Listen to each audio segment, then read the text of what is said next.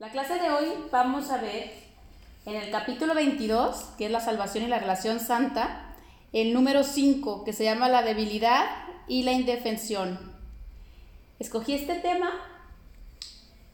pues porque he traído mucho el tema de del ataque y cómo todo parece atacarnos desde una enfermedad como el coronavirus hasta la persona que vive al lado de nosotros hasta este pues no sé lo que ustedes quieran la desafiante cosa de dar eh, clases online o los hijos en la escuela ese también cualquier cosa no entonces bueno lo que empieza diciendo esta clase es, pues digo, perdón, esta parte es cómo se superan las ilusiones. Creo que esa fue la parte porque la escogí. Es una parte bien clara que nos va a enseñar Jesús a cómo ir dejando de ver las ilusiones para ir recuperando nuestra verdad. Entonces la primera cosa que nos pregunta aquí es, ¿cómo se superan las ilusiones? Ciertamente no mediante el uso de la fuerza o de la ira, ni oponiéndose a ellas, en modo alguno. Se superan dejando simplemente que la razón te diga que las ilusiones contradicen la realidad. Las ilusiones se oponen a lo que no puede sino ser verdad. La oposición procede de ellas, no de la realidad. La realidad no se opone a nada. Lo que simplemente es no necesita defensa ni ofrece ninguna, ninguna, ni ofrece ninguna. ¿Ok? Entonces, es bien importante que entendamos esto porque es el modo en el que vivimos. Queremos todo el tiempo estar defendiendo nuestra verdad, ¿ok? Y al defenderla y darle realidad a una ilusión, nuestra verdad con minúscula, ¿no? Estoy hablando lo de que cada quien piensa aquí como personaje separado. Entonces, este, lo creemos que es defendiendo, como diciendo, poniendo cara y, y este, defendiendo nuestras creencias, nuestras convicciones, nuestros modos de actuar. Y eso lo único que hace es que la refuerza en tu mente. ¿Y qué crees? Que la estás defendiendo con ira, con culpa, con miedo, este, con todas las cosas con las que no las deberías de enfrentar las ilusiones. Una ilusión lo que hace es que se observa y se deja pasar. ¿Ok?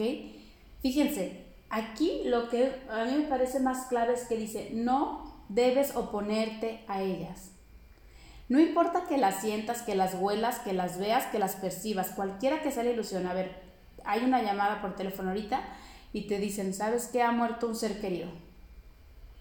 No pasa nada si tú este, lo oyes, lo ves, vas al velorio y te das cuenta de que verdaderamente ha fallecido. Sientes el dolor, no pasa nada.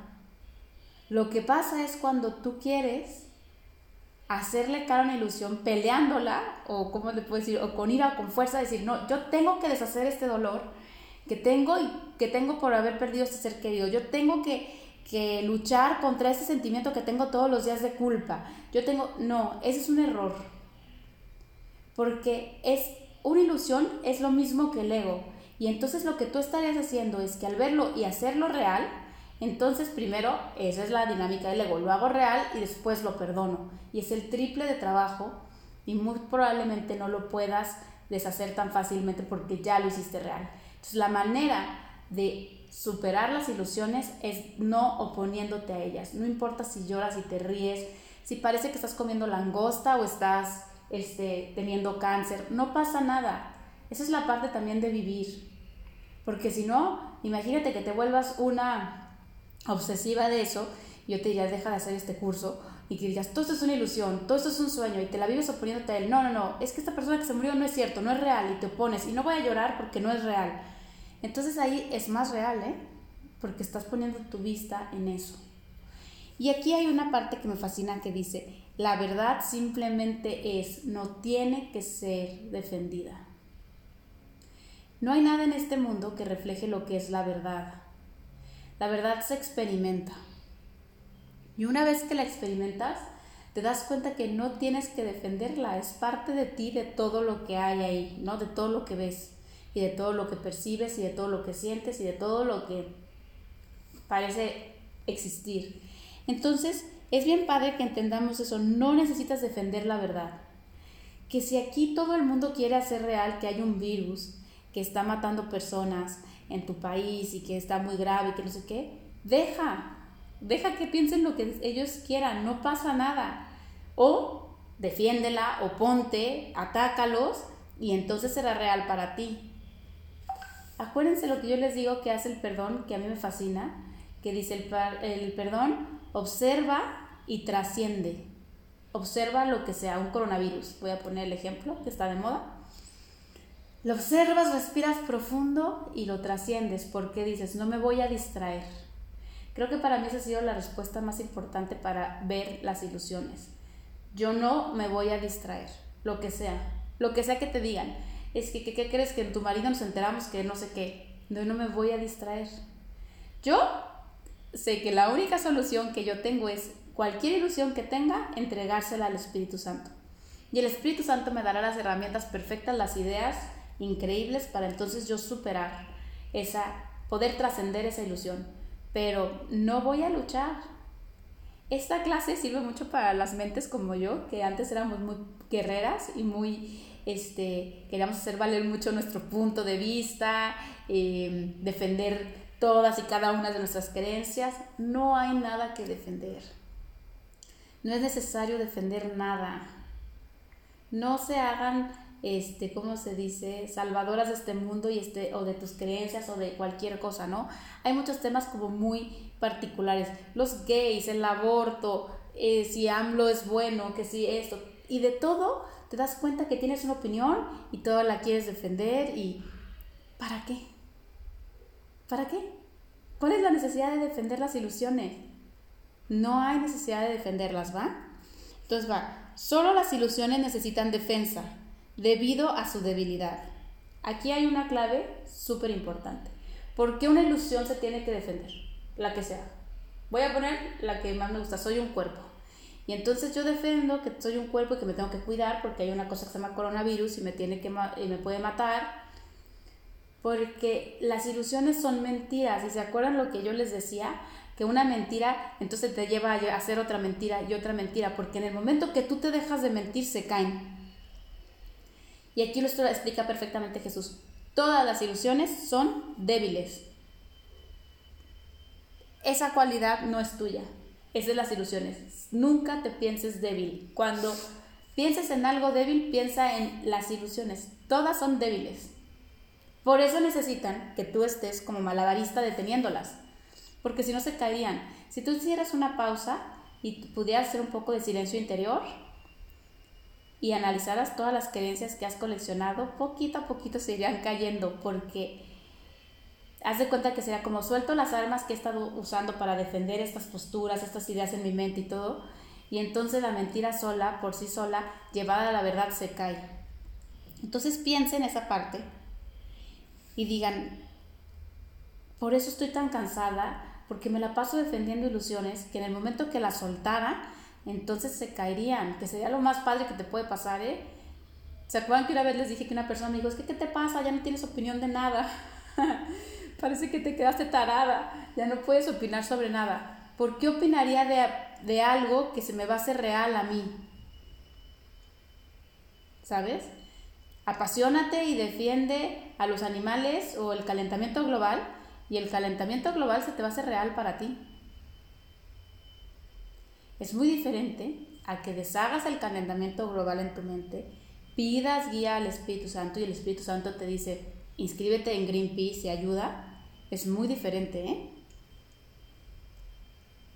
Estarías haciéndolo desde el amor. La cosa es que cuando uno está atacando o defendiendo, no es desde el amor, entonces, esa gente que ven tan apasionada está verdaderamente atacando porque quiere sostener las mentiras en su mente, las ilusiones, ¿ok? Entonces, vale.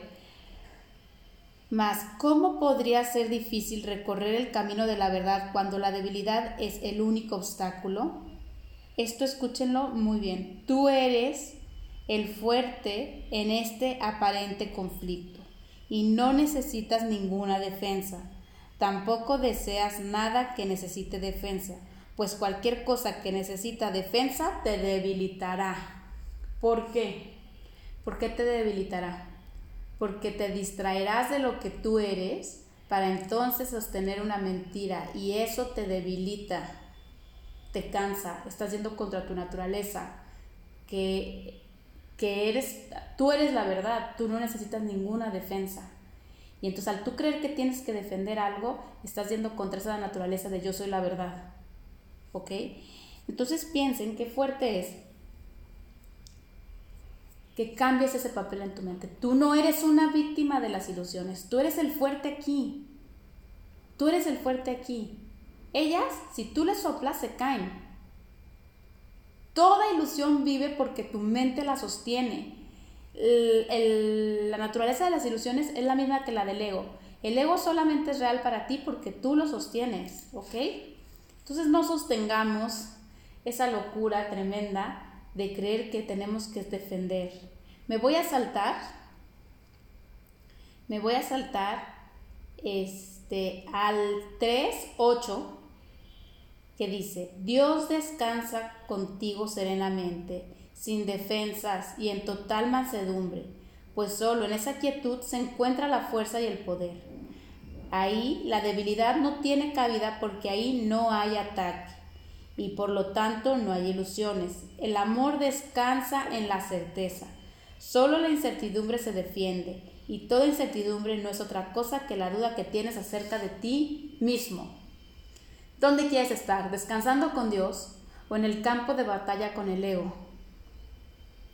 Dios te dice, descansa conmigo, recuerda quién eres y desde ahí no verás ninguna ilusión, te darás cuenta que no tienes nada que defender.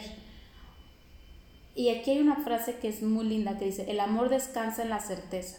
Nosotros, cuando algo es cierto, esa, esa, como te digo, ya es tan cierto en ti, voy a poner un ejemplo a lo mejor de la forma, pero quiero que lo entiendan, a lo mejor ya es tan cierto en ti que eres mujer, que ya no lo defiendes. Que ahí estamos hablando de ilusiones, pero quiero que lo entiendan como cuando algo que, si yo les preguntara, a ustedes, ¿son hombre o son mujer? Pues me soy una mujer, ¿no? Y lo dices con una certeza perfecta y porque volteas a ver tu cuerpo y todo te lo refleja que eres una mujer. Estoy hablando de una ilusión, pero nada más lo estoy usando como ejemplo para que lo entiendan. Cuando tú tienes certeza de que eres el Hijo de Dios, ya no tienes que voltear al mundo a que te diga si eres el Hijo de Dios o no. Te voltearías a ver a ti mismo y te darías cuenta que eres perfectamente imagen y semejanza de Dios. Entonces lo que diga ese mundo de afuera y todas las ilusiones no vendrían a alterar tu paz. Y te darías cuenta que por qué defenderías algo de lo que ya tienes totalmente certeza. No hay necesidad de defender. ¿Ok? Vean qué padre es eso. El amor descansa en la certeza. Cada vez que tengan ganas de atacar, les prometo que eso fue de las cosas que más me costó a mí, porque yo era la que siempre tenía la opinión para todo, la que tenía siempre que expresar lo que pensaba acerca de las cosas. Piensa, ¿de verdad quiero distraerme? ¿De verdad necesito que este mundo valide lo que yo soy? No vale tanto la pena, ¿eh? Creo que es la parte que te ayuda a ser también un poco más callada, más reflexiva y nada más voltearte a ver y decir, sí, sigo siendo tal como Dios me creó, que este mundo ruede. Me voy a ir al 6, al 6 que dice, nunca, este le puse no olvidar, subrayado todo el párrafo completo, ¿eh? Nunca te olvides de que cuando sientes surgir la necesidad de defenderte de algo, es que te has identificado a ti mismo como una ilusión. Consecuentemente, crees ser débil porque estás solo. Ese es el costo de todas las ilusiones. No hay ninguna que no esté basada en la creencia de que estás separado. Voy a hacer una pausa ahí. Digan cualquier ilusión que les venga a la mente que no tenga que ver con la idea de que estás separado y eres un cuerpo, la que sea. Me puedo enfermar de coronavirus, es una ilusión y tienes que ser un cuerpo. Necesito formar una familia y encontrar pareja, es una ilusión y eres un cuerpo. Hay muchísimos países en este mundo, es una ilusión y eres un cuerpo, estás separado. ¿Se fijan? Entonces, no hay ninguna que no esté basada en la creencia de que estás separado ninguna que no parezca o interponerse densa, sólida, inamovible entre tú, hermano y tú.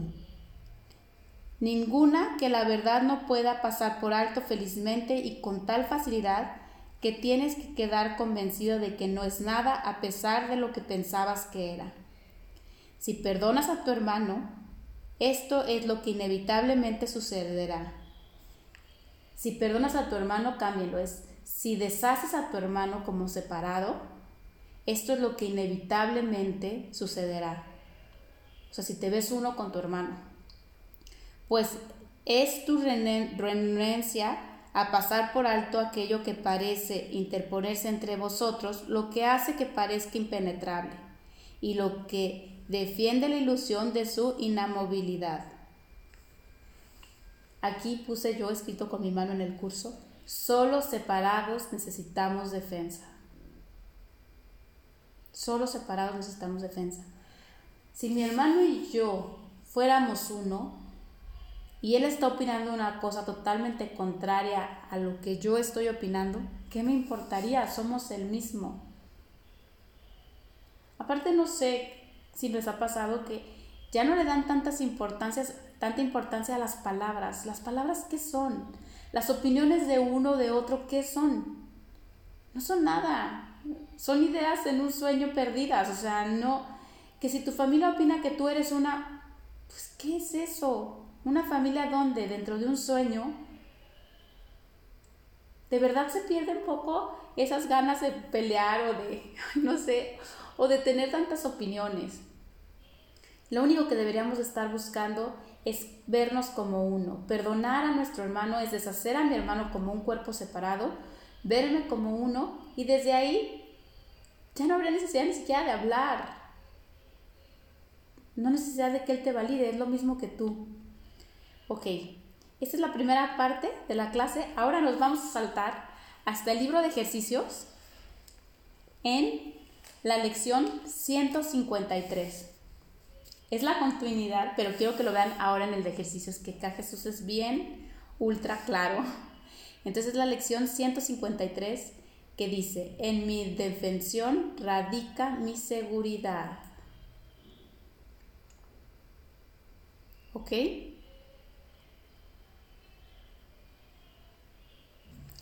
¿Ya estamos ahí? Entonces, ¿saben qué? Antes de la 153 nos vamos a ir a la 135 para irnos en orden. De todos nos vamos a llegar a esa, pero nos va a servir, ¿ok? Entonces, la 135 dice, si me defiendo, he sido atacado. Esa es la primera. O sea, si yo siento que necesito defenderme, es porque algo me atacó, ¿no? Entonces, esto es continuidad de lo que acabamos de, decir de esta primera parte que habíamos visto en el texto, ¿va? Entonces dice, ¿quién se defendería a sí mismo a menos que creyese que ha sido atacado? Que el ataque es real y que defendiéndose es como puede salvarse. En esto radica la insensatez de, la, de las defensas, las cuales otorgan absoluta realidad a las ilusiones y luego intentan lidiar con ellas como si fuesen reales. Ello no hace sino añadir más ilusiones a las ilusiones, haciendo así que la corrección sea doblemente difícil. Y esto es lo que hace, esto es lo que haces cuando tratas de planear el futuro, reactivar el pasado u otorgar al presente el, u organizar el presente, perdón, de acuerdo con tus deseos. Aquí esta lección la quiero ver muchísimo porque les quiero decir que estamos hablando un poco de lo que vimos la clase pasada del plan del ego. Tal cual, hazlo real, te atacaron y entonces súmale más ilusiones y después de eso ya veremos qué hacemos, ¿no? Que el ego, si sigues con el ego, te va a poner una situación imposible que no vas a lograr hacer nada. Y si te decides luego verlo con el Espíritu Santo, pues primero lo hiciste real y entonces es doblemente complicado. El Espíritu Santo tiene otro método que te enseña, no lo hagas real, recuerda quién eres tú, acepta la expiación y desde ahí entonces voltea a ver otra vez la ilusión. Entonces, aquí hay una cosa súper clara. Para que tú necesitas defensa es porque crees que puede ser atacado. Se los voy a cambiar en manera diferente. ¿Dios puede sufrir ataque? Todas contestaríamos no, pero tú sí puedes sufrir ataque. Entonces, esas cosas siempre háganlas porque si tú eres imagen y semejanza de Dios, a ti te aplica lo mismo que aplica para Dios. Entonces, tú sí puedes sufrir ataque cuando eres un cuerpo separado. Pero si tú estás en tu estado de conciencia perfecta de Espíritu Santo, Hijo de Dios mismo, no podría ser atacado. Aquí viene la cosa bien importante. Si tú estás en ese estado de conciencia aquí en el mundo, no puedes ser atacado. La única manera para la que tú puedas ser atacado aquí es que seas un cuerpo. Y ahí eres diferente a Dios y ahí te puede pasar lo que tú quieras que te pase en el sueño. ¿Ok?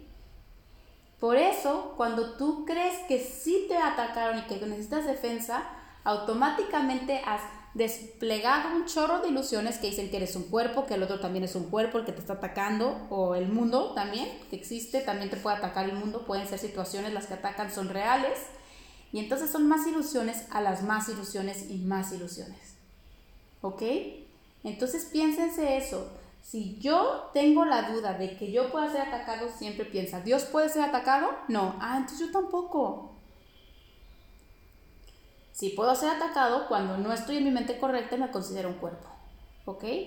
Aquí viene una cosa bien importante. Vamos a empezar a hablar del futuro, del pasado, como también son un símbolo del ataque. Acuérdense para los que van entrando que es la lección 135. ¿Ok? 135. Entonces, bueno, este, Voy a continuar, me voy a saltar un poquito porque quiero alcanzar a verlas todas y me voy a ir al 4, que dice, examinemos en primer lugar qué es lo que se defiende, o sea, qué es lo que tú estás defendiendo, ¿no?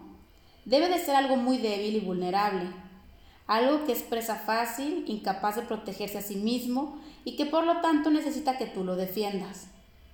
¿Qué otra cosa sino el cuerpo adolece de tal fragilidad que para proteger su insignificante vida es necesario prestarle un constante cuidado y preocuparse en gran manera por su bienestar?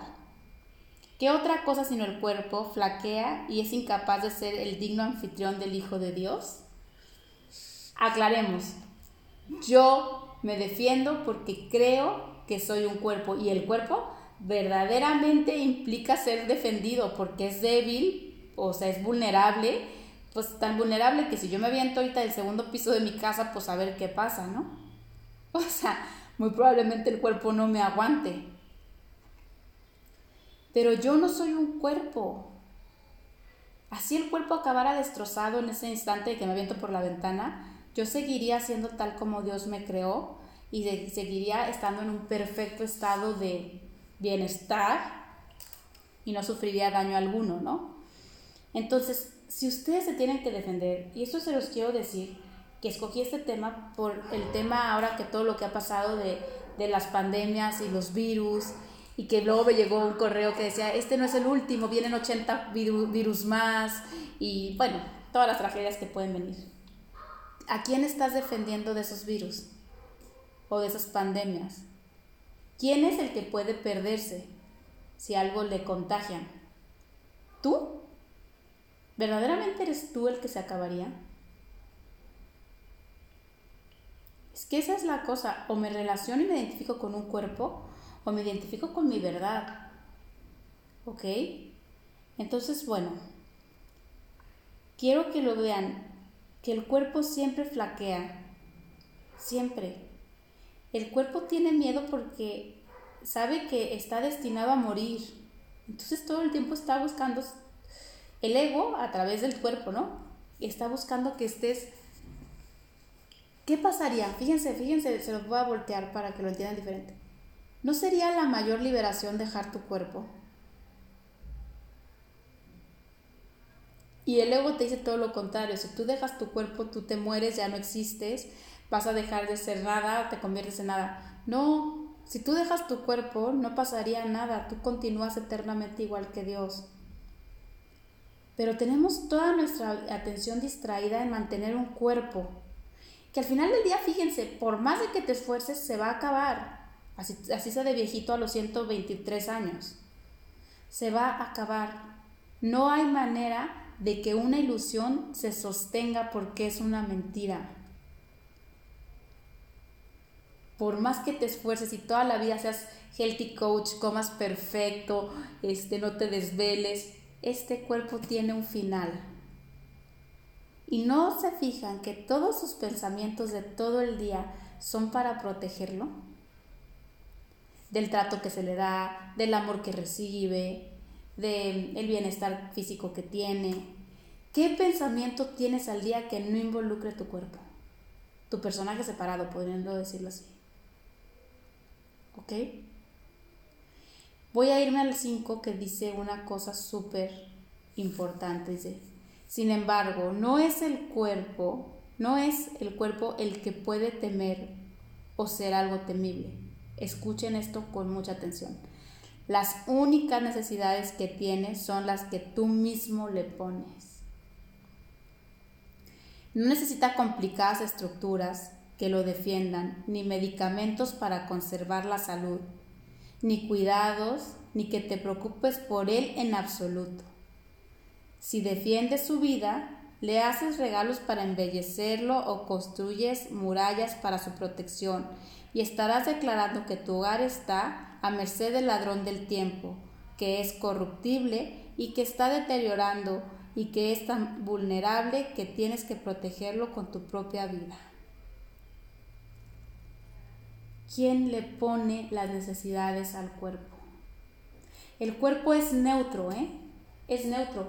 El cuerpo es lo mismo que una silla, es lo mismo que cualquier cosa de las ilusiones. La cosa es que tú lo has considerado tu identidad, tu casa. Pero entonces, ¿dónde está la curación? En arreglar mi mente respecto al cuerpo porque es la mente la que le pone las exigencias al cuerpo. El cuerpo por él mismo no tendría ninguna exigencia, no pediría nada. Fíjate lo que dice, no hay necesidad ni siquiera de medicamentos para conservar la salud. Es tu mente la que tiene todas las necesidades falsas y las proyecta en un cuerpo, pero el cuerpo no es tu enemigo ni tu amigo, es simplemente nada, una ilusión, es neutro. Voy a irme al 7, dice, el cuerpo no necesita ninguna defensa. No podemos hacer suficiente hincapié en esto. El cuerpo se mantendrá fuerte y saludable si la mente no abusa de él, asignándole funciones que no puede cumplir, propósitos que están fuera de su alcance y elevadas metas que no puede alcanzar. Aquí, por favor, atención al mil.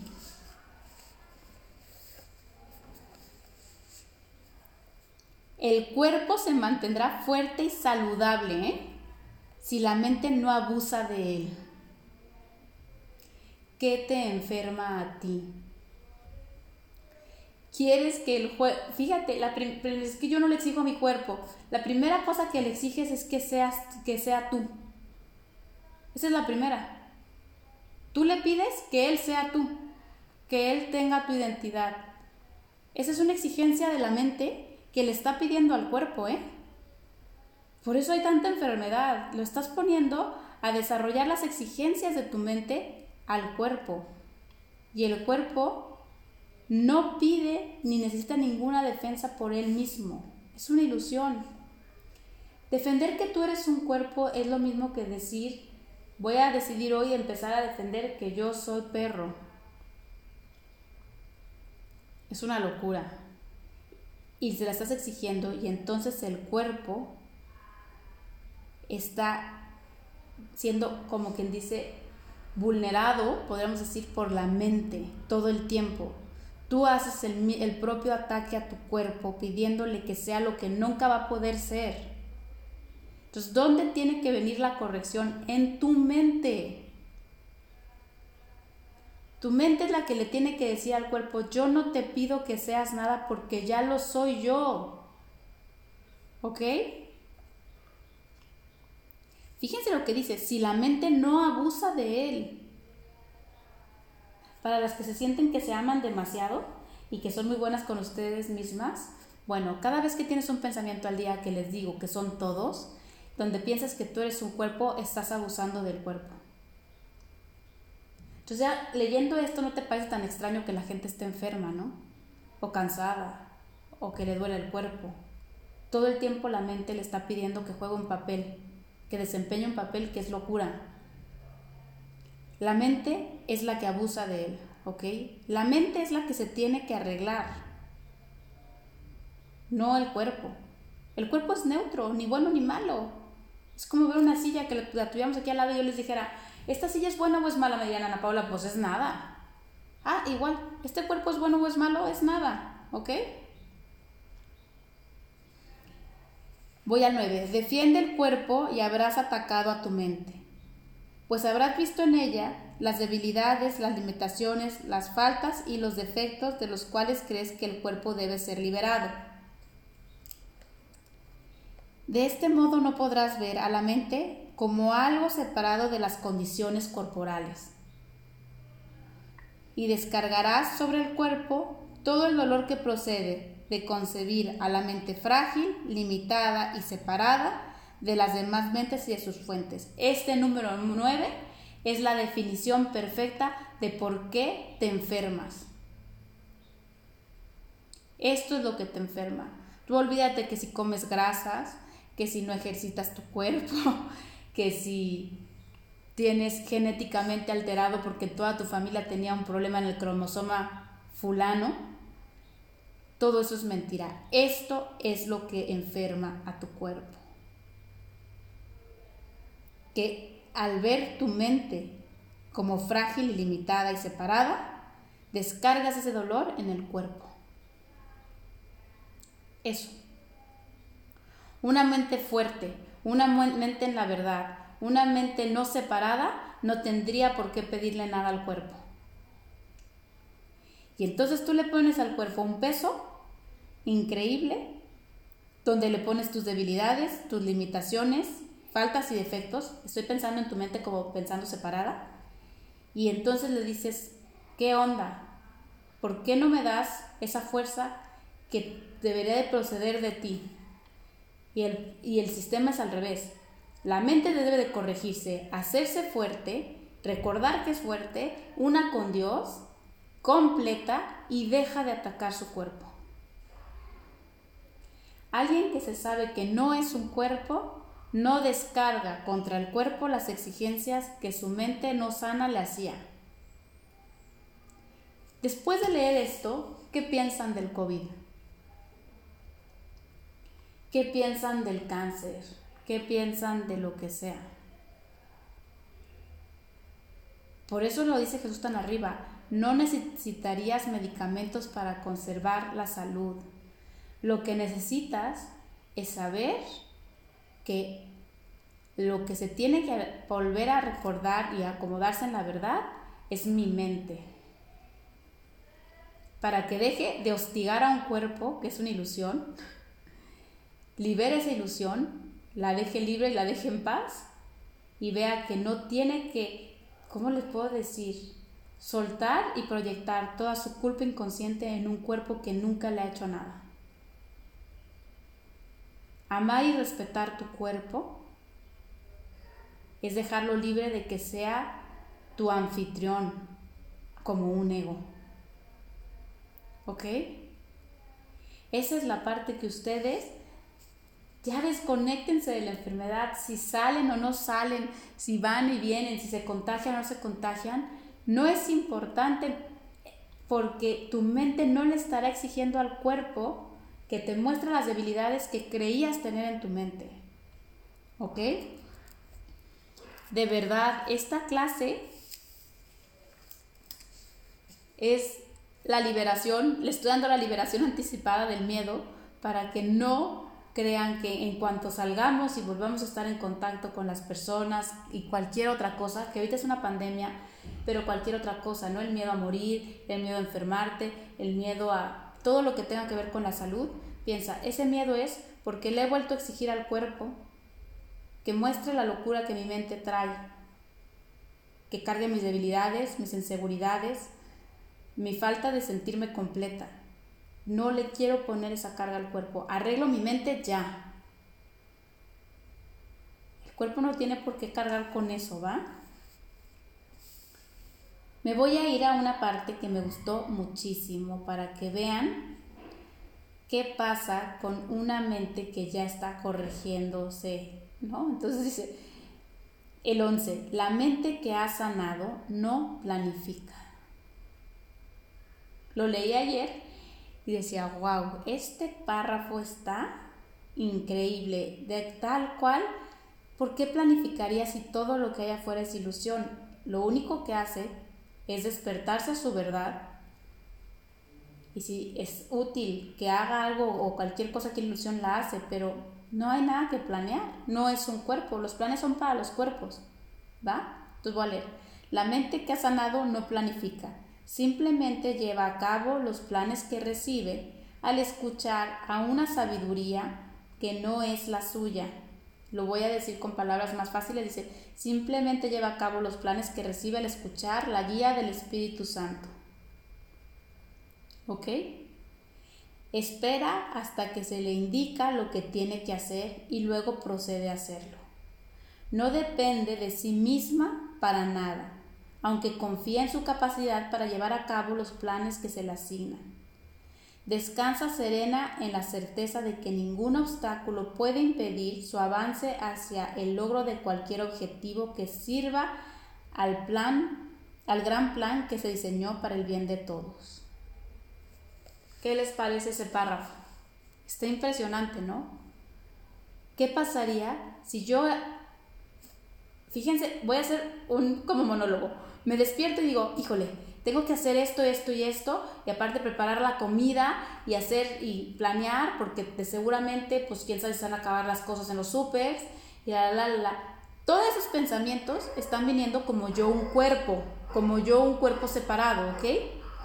Fíjense una mente que ha sanado, ¿qué hace? Se despierta y pide guía para todo. Que yo les decía esto que a mí me encantaba, que yo me despierto todas las mañanas. digo, Jesús, ¿qué onda? ¿Qué vamos a hacer hoy? ¿Cuál es la guía para hoy? ¿Qué vamos a hacer de comer? A lo mejor, y les aseguro que muchos maestros espirituales les dirán que eso no sirve para nada y que no va a cambiar nada tu vida. Yo les digo que es, las cosas que más sirven es la práctica mental de dejarte guiar. Entonces sí lo haría. Entonces te despiertas y no planeas. De repente recibes la guía del Espíritu Santo que te dice, oye, sí, pues ah, voy a hacer esto de comer. Aquí mucha gente me dice, es que Ana Paula, yo no escucho al Espíritu Santo. Siempre tu mente no para y siempre tienes ideas. Esas ideas que te llegan y tú sientes paz y plenitud al pensarlas, esas son guías del Espíritu Santo. Entonces, si tú sientes paz y plenitud en irte a correr a Colomos, aunque todo el mundo está en cuarentena, pues te vas. Esas, esas son las guías. O a lo mejor hoy es quédate en tu casa hoy, ¿no? Lo que sea. No hay guías buenas o guías malas o mejores. Son la guía. Fíjense lo que dice. Simplemente espera a escuchar. Y ya una vez que escucha, viene la segunda parte que es la que más me gusta. Confía que tiene totalmente la fuerza para cumplir eso que escucha. Invulnerable, totalmente capaz. Todo el cielo viene atrás conmigo para hacer esta guía del Espíritu Santo. Así sea hacer una comida deliciosa o así sea cambiarle la vida a una persona. ¿eh? Total certeza de que todo se le proveerá. Total certeza. En ese párrafo, ¿en qué intervino el cuerpo? nada. Es una mente entrenada que no planifica, que es totalmente guiada. El otro día hicimos una constelación y me encantó porque era una constelación en la que estaba, estábamos viendo una parte de Kenneth Wapnick y Kenneth Wapnick, la única cosa que su mente conectaba era estoy siendo guiado, soy guiado en todo lo que hago, esa es una mente que ya perdonó, que ya deshizo su cuerpo. ¿Ok? Vean qué padre idea. Yo no planifico, yo soy guiado. ¿Ok? Voy al 12. La mente que ha sanado se ha liberado de la creencia de que tiene que planear. Si bien no puede saber cuál será el mejor desenlace, los medios por los que éste se puedan alcanzar ni cómo reconocer el problema que el plan tiene como propósito solucionar, la mente no podrá sino hacer un mal uso del cuerpo al hacer sus planes mientras no conozca que esto es así. Mas cuando acepte que esto es verdad, sanará y dejará a un lado el cuerpo. Aquí viene la respuesta. Empiecen a ser guiadas y a no planear y habrá un momento en que el cuerpo ya no se necesite. Pero mientras, es como se los decía el otro día, cuando nosotros ponemos el cuerpo por delante de la mente, es como poner la carreta adelante del caballo. ¿Cómo caminaría esa carreta? Estamos haciendo un ajuste en nuestras mentes para entonces poner la mente adelante del cuerpo. Que la mente sea la que dirija, la mente ya correcta, ¿no? La mente arreglada. Sea la que corrija y entonces ya ahora sí sea el caballo que lleva tu carreta. Esa carreta llegará a su destino y llegará un momento que hasta la carreta se deja y continúa la mente o el caballo, ¿ok? Hasta que tampoco es necesaria la mente, y el caballo se queda y nada más es una unión perfecta en Dios. ¿Ok? Pero nosotros tratamos de movernos en este cuerpo al revés, con las carretas enfrente y los caballos atrás. No me voy a cansar jamás de repetirlo en, este, en estas sesiones. Lo que se trata es de entrenar la mente. No pelearte con tu cuerpo, no atacarlo, no buscar defenderlo, que era con lo que empezábamos la clase. Se trata de que entonces la mente sane y, de, y libere al cuerpo, ¿sabes? Le quite esa parte de tú me tienes que guiar, lo ponga atrás y la mente dirija. Esto que está poniendo aquí a Jesús es súper claro. La mente hace mal uso del cuerpo mientras no entienda esto. Y el mal uso del cuerpo lo enferma.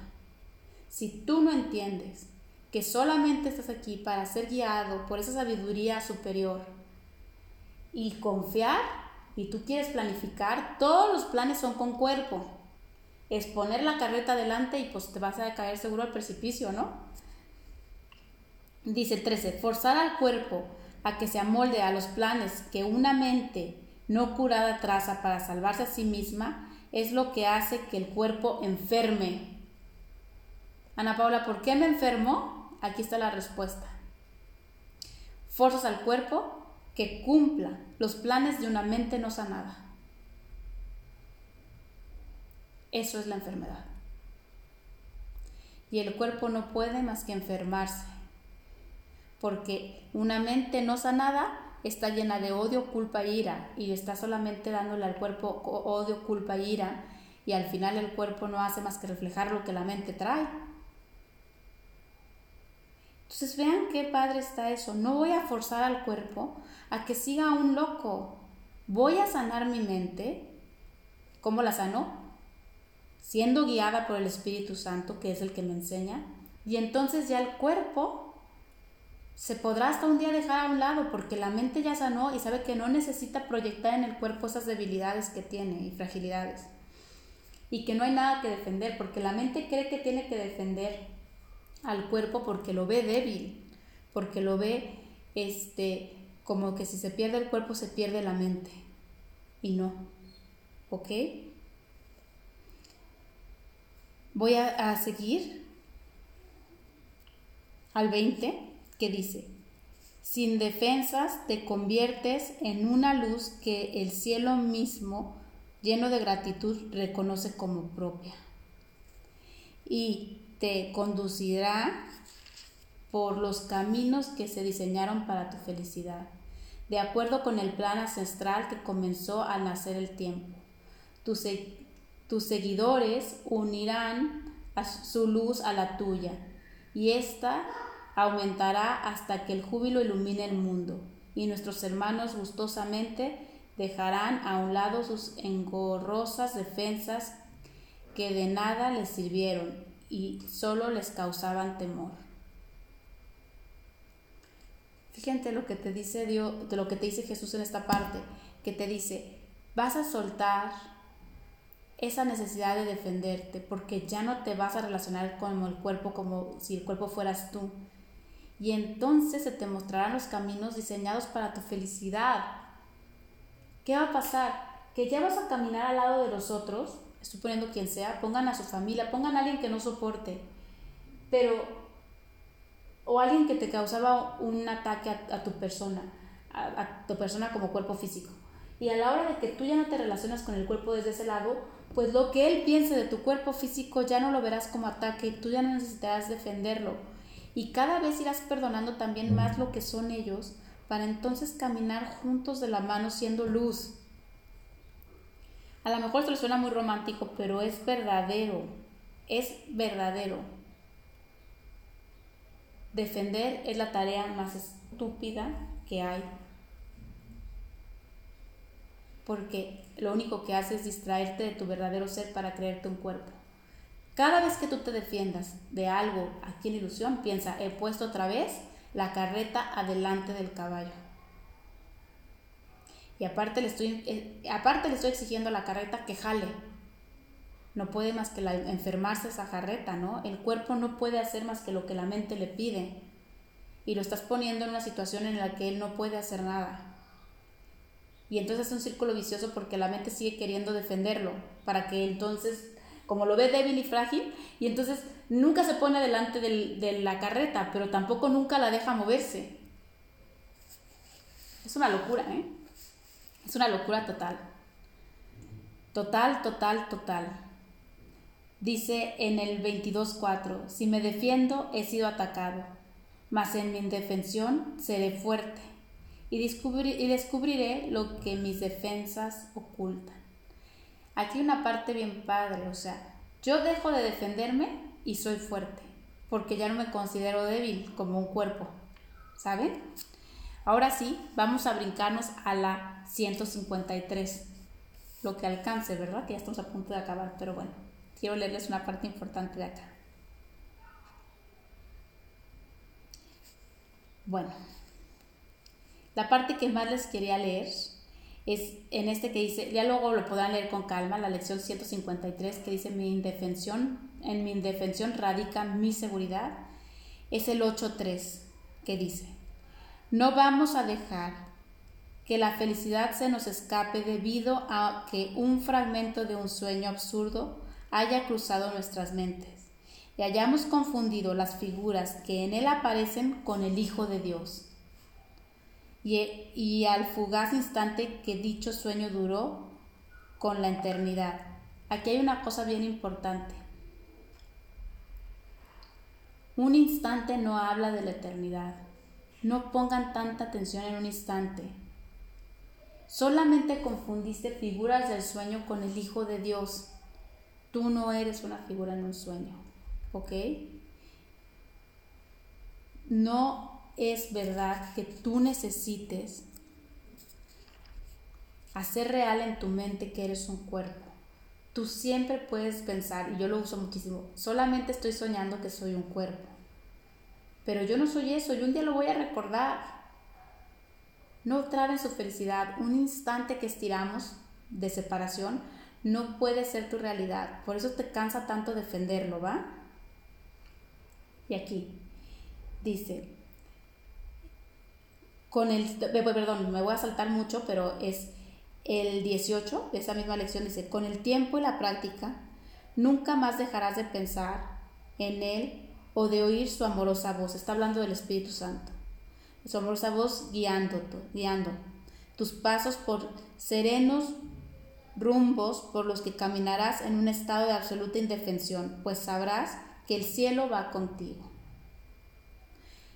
La única manera de quitarnos la idea de que estamos indefensos y que somos un cuerpo, no podemos solos, ¿eh? es escuchando al nuevo maestro, al, al, Espíritu Santo, porque el ego siempre te va a decir, hazlo real, eres un cuerpo y después a ver qué haces.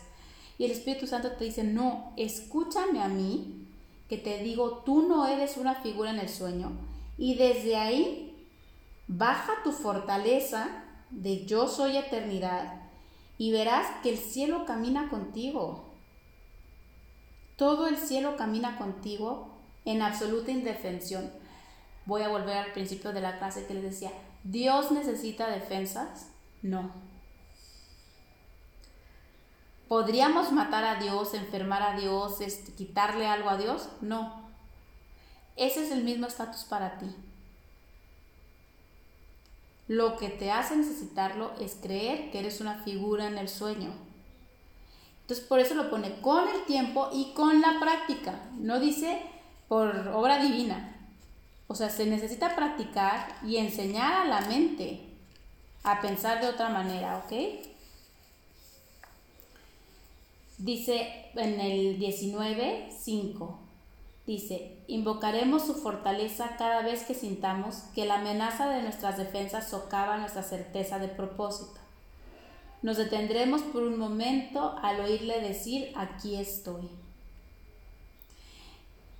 Muchas veces me ha pasado que digo, esto sí lo voy a atacar, me están tratando injustamente, se está pasando de la lanza.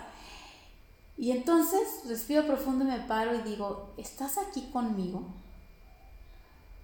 ¿Cómo tendría que ver yo esta cosa? Y entonces automáticamente te llega un pensamiento que dice, ¿lo quieres ser real? Pues acaba con ella, ¿no? Con la persona que está enfrente. ¿O quieres de verdad ver de otra manera? Nos detendremos por un momento al oírle decir, aquí estoy. Aquí está Jesús contigo siempre para que te para que pares tu mente y digas, no, no voy a defenderme porque no puedo ser atacado, no soy un cuerpo. Yo sigo siendo tal como Dios me creó, soy libre, soy fuerte, soy invulnerable, ¿no? Y me voy al final que dice, el 20, el 24. Los ministros de Dios jamás pueden fracasar, pues el amor, la fortaleza y la paz que irradia desde ellos a todos sus hermanos proceden de Él. Esos son los dones que Él te ha dado.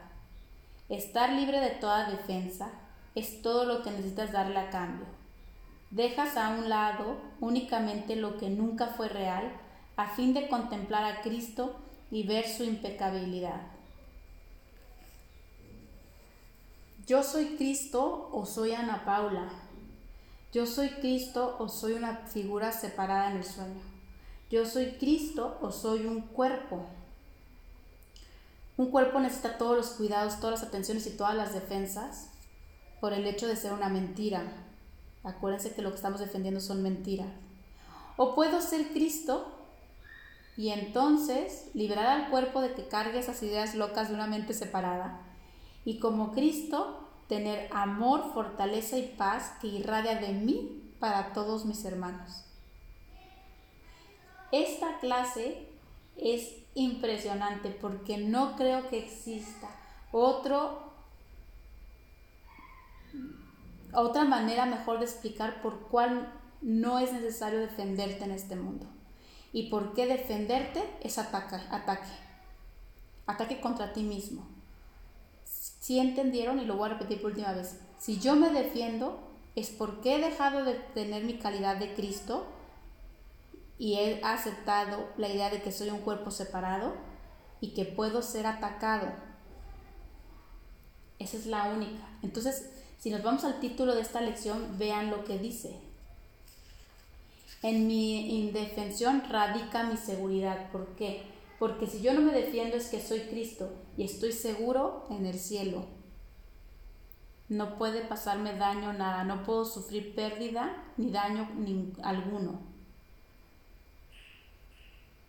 Ya no pueden tener pretexto después de haber escuchado esta clase para decir, ¿qué pasó? ¿Por qué me estoy enfermando?